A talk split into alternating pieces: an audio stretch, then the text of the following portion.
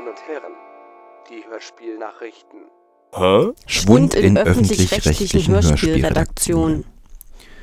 Es ist nicht das erste Mal, dass sich die Hörspielnachrichten mit der Situation der Hörspielredaktionen in öffentlich-rechtlichen Radiostationen befassen müssen.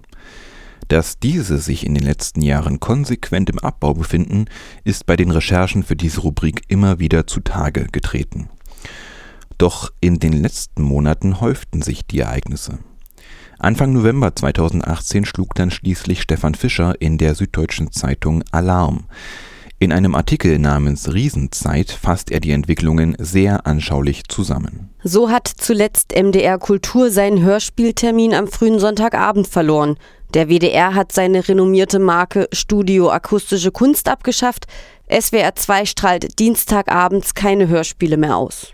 Auch hat beim SWR die akustische Kunst kein eigenes Budget mehr. Der saarländische Rundfunk kann nach erneuten Etatkürzungen nur noch vier statt sechs Hörspiele pro Jahr inszenieren.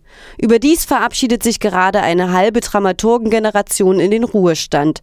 Nicht überall gibt es Nachfolgeregelungen. Tatsächlich gehen Institutionen verloren, an deren Stelle Einzelkämpfer und Kurzzeitlösungen treten. Krimis betreut bei Deutschlandfunk Kultur anstelle eines Redakteurs ein freier Mitarbeiter mit befristetem Vertrag, Jakob Schumann. Weitere Stellen beim DLF Kultur, aber auch beim MDR und SR werden bald vakant. Beim Hessischen Rundfunk ist die Hörspielredaktion derzeit sogar nur provisorisch besetzt.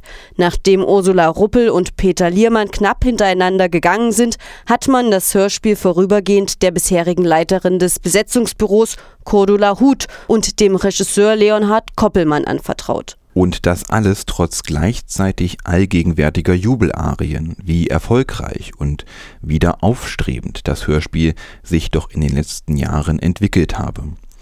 Fischer kritisiert nicht die Redaktionen, sondern die Mutlosigkeit von Intendanz und Hörfunkdirektionen, wenn er herausarbeitet, dass dieser Erfolg wenig mit originären Hörspielstoffen zu tun hat, sondern mit Zweitverwertungen von Geschichten aus anderen literarischen Vorlagen, die in ihrem Genre bereits erfolgreich waren und so also auch für das Hörspiel einen schnellen Erfolg in Aussicht stellen Dabei warnt er vor dem Verlust der Vielfalt dieser Literaturgattung sowie vor dem kurzsichtigen Jubel über kommerzielle Erfolge.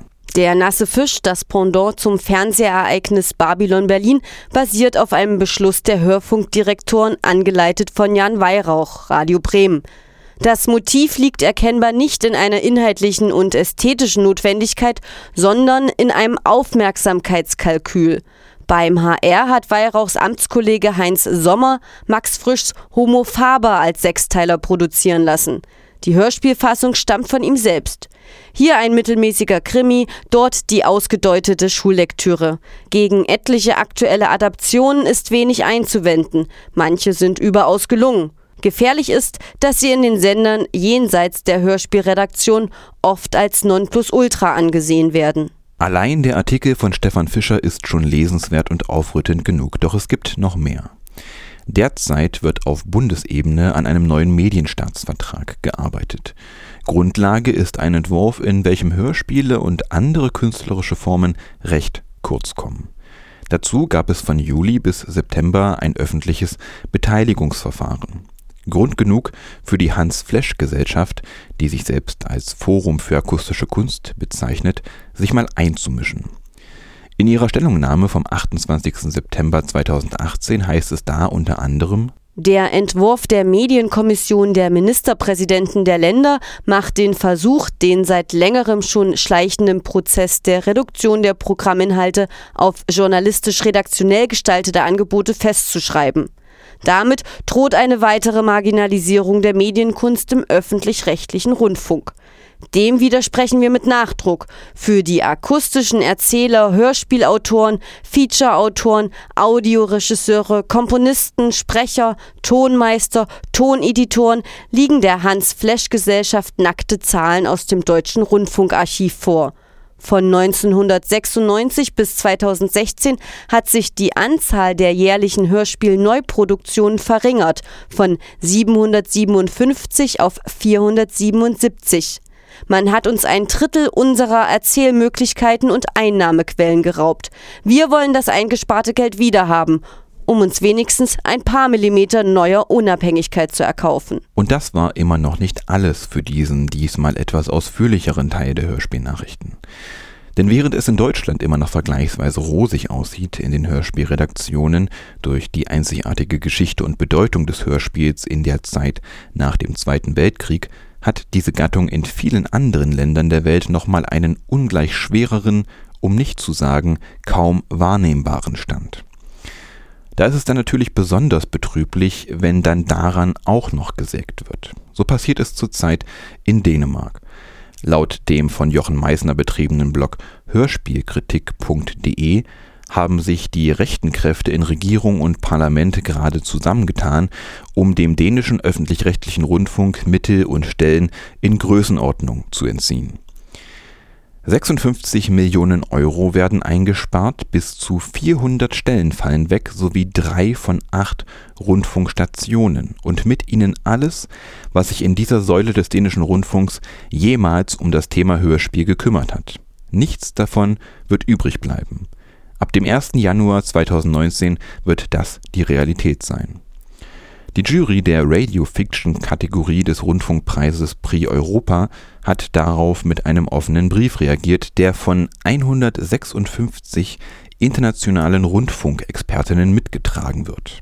Darin heißt es im Gegensatz zu TV-Fiktion kann das Hörspiel zu sehr niedrigen Kosten ein sehr breites Themenspektrum ansprechen. Für die Entfaltung dieser Macht ist es jedoch entscheidend, dass das derzeitige Niveau an Fachwissen, Budget und Produktionseinrichtungen aufrechterhalten wird. Die dänischen Produktionen im Wettbewerb haben gezeigt, dass das Qualitätsniveau in ihrem Land europaweit Maßstäbe setzt. Es wäre ein großer Verlust, nicht nur für Dänemark, sondern für ganz Europa, wenn diese einzigartige Klangwelt verschwinden würde. Bereits erwähnter Jochen Meissner hat übrigens schon im November 2017 für das Branchenblatt Medienkorrespondenz einen ähnlichen Artikel wie den zu Beginn erwähnten von Stefan Fischer verfasst. Auch er hat dort auf verschiedene Missstände quer durch diverse Rundfunkanstalten aufmerksam gemacht, damals unter dem Titel Clandestines Sparen, nicht auftragsgemäß, wie die ARD-Sender das Hörspiel vernachlässigen Womit gesagt sein will, es könnte an dieser Stelle noch weitergehen, wenn wir uns nicht nur auf die Nachrichten der letzten Wochen und Monate beziehen würden, aber fürs Erste reicht das wohl auch mal und macht vermutlich ganz gut deutlich, an welcher Stelle sich die Gattung Hörspiel gerade befindet. Die nächsten Meldungen werden wieder kürzer, versprochen. Hörbuchmensch des Jahres 2018. Seit 2013 wird die Auszeichnung Hörbuchmensch des Jahres verliehen. Ausgezeichnet werden sollen dadurch Menschen, die sich in besonderem Maße für das Thema Hörbuch verdient gemacht haben. Initiiert und verliehen wird die Auszeichnung vom Arbeitskreis der Hörbuchverlage. Für das Jahr 2018 wurde der Preis Kurt Thielen zugesprochen.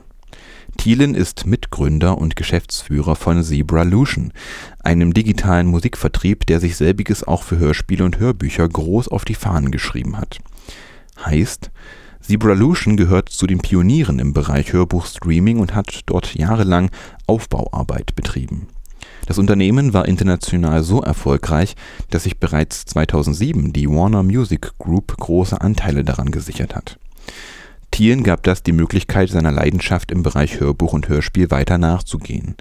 Er wurde Mitbegründer des Hörbuchlabels Finch Zebra und mischte sich mit Zebra Audio zudem ins Podcast-Geschäft ein der Preis wurde im Rahmen der Frankfurter Buchmesse 2018 übergeben.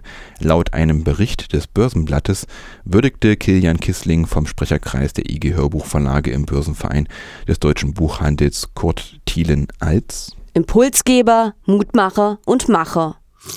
Landesmedienanstaltenstudie zur Nutzung von auditiven Medien. Anfang September 2018 erschien der sogenannte Online-Audio-Monitor. Dabei handelt es sich um eine Studie, die die Nutzung von Online-Audio-Angeboten, Diensten und Plattformen untersucht. Befragt wurden dabei knapp 8000 Personen im gesamten Bundesgebiet, von Musikstreaming über Online-Videoangebote bis hin zur Nutzung von Smart Speakern wurde allerhand gefragt, beantwortet und ausgewertet. Im Rahmen der Hörspielnachrichten konzentrieren wir uns jetzt aber natürlich mal vordergründig auf den thematisch passenden Bereich Immerhin knapp 11 Prozent aller Befragten gaben an, wöchentlich im Internet Hörspiele und Hörbücher zu konsumieren. So heißen, da sind die, die andere Medien wie Kassette oder CD nutzen, noch gar nicht einberechnet. In so ziemlich allen abgefragten Kategorien waren überwiegend Männer die Hauptnutzer, allein im Hörbuchsegment hatten Frauen ganz leicht die Nase vorn Zudem deutet sich an, dass Hörspiele und Hörbücher fast die einzige Sparte bilden, die derzeit noch an Bedeutung bei der Nutzerschaft gewinnt, sprich wovon sie sich signifikant mehr wünschen würde. Bei der Frage, welche Angebote zu welchen Tageszeiten gehört würden, nahmen Hörspiele und Hörbücher in den Abendstunden einen Spitzenplatz ein Insgesamt lässt sich feststellen, dass Podcasts und Audio-on-Demand-Angebote diverser klassischer Radiosender das Nutzungsverhalten stärker dominieren, als man vielleicht vor fünf Jahren noch gedacht hätte. Hörspiele und Hörbücher scheinen sich in diesem Segment und auch in diesem Fahrwasser ganz gut eingerichtet zu haben und zu etablieren. Die Studie ist komplett nachzulesen unter www.online-audio-monitor.de Kontroverses Hörspiel in Schweden, Pippi Langstrumpf als Roma-Mädchen. Ende September 2018 sorgte eine neue Version der Abenteuer von Pippi Langstrumpf für Schlagzeilen in Schweden. Eine Autorin namens Gunilla Lundgren hat sich der Geschichte angenommen. In Abstimmung mit Kindern mit Migrationshintergrund entwickelte sie die populäre Figur zu einem Roma-Mädchen aus Rumänien Pippi lebt in Schweden in einem sozialen Brennpunkt, einem kleinen Vorort von Stockholm, in einem Bauwagen und hat dort weder Pferd noch Affe, sondern lediglich ein paar Kuscheltiere. Nichtsdestotrotz ist sie frech und mutig und stark und kämpft sich überall durch. Ein Kampf war es wohl auch, diese Geschichte zu erzählen und dabei den Namen von Pippi zu verwenden die Erben von Astrid Lindgren, der Schöpferin der populären Figur, waren wohl zuerst nicht sehr angetan, ließen sich aber wohl schließlich mit dem Argument überreden, dass die Einnahmen aus dem Projekt einer Kinderbibliothek für Roma-Kinder in Bukarest in Rumänien zugutekommen würden. Außerdem erklärte die Autorin gegenüber Deutschlandfunk Kultur: Sie fanden, dass wir die Geschichte durchaus so verwenden dürfen. Wir haben uns ja lediglich von Pippi Langstrumpf inspirieren lassen. Das ist nicht die Pippi, sondern ein Mädchen, das Pippi heißt. Die Idee zu der Geschichte entstand in einem Schreibworkshop an einer Schule in Rinkeby, einer Kleinstadt nahe Stockholm, die oft als kleines Mogadischu bezeichnet wird. Über 90 Prozent der Leute, die dort wohnen, haben Migrationserfahrungen, knapp 50 Prozent sind afrikanischer Abstammung. Als der Sender Sveriges Radio von der neuen Version erfuhr, nahm er sich der Sache an und produzierte die Hörspielserie Pippi in Rinkeby. Diese soll es nun in schwedischer Sprache aber auch in verschiedenen sogenannten Minderheitensprachen geben, als da wären Romani (Finnisch), Meenkeli, Sami und Jiddisch, und ins Rumänische selbst soll es dann wohl auch noch übertragen werden. Soweit die Hörspielnachrichten. Hm.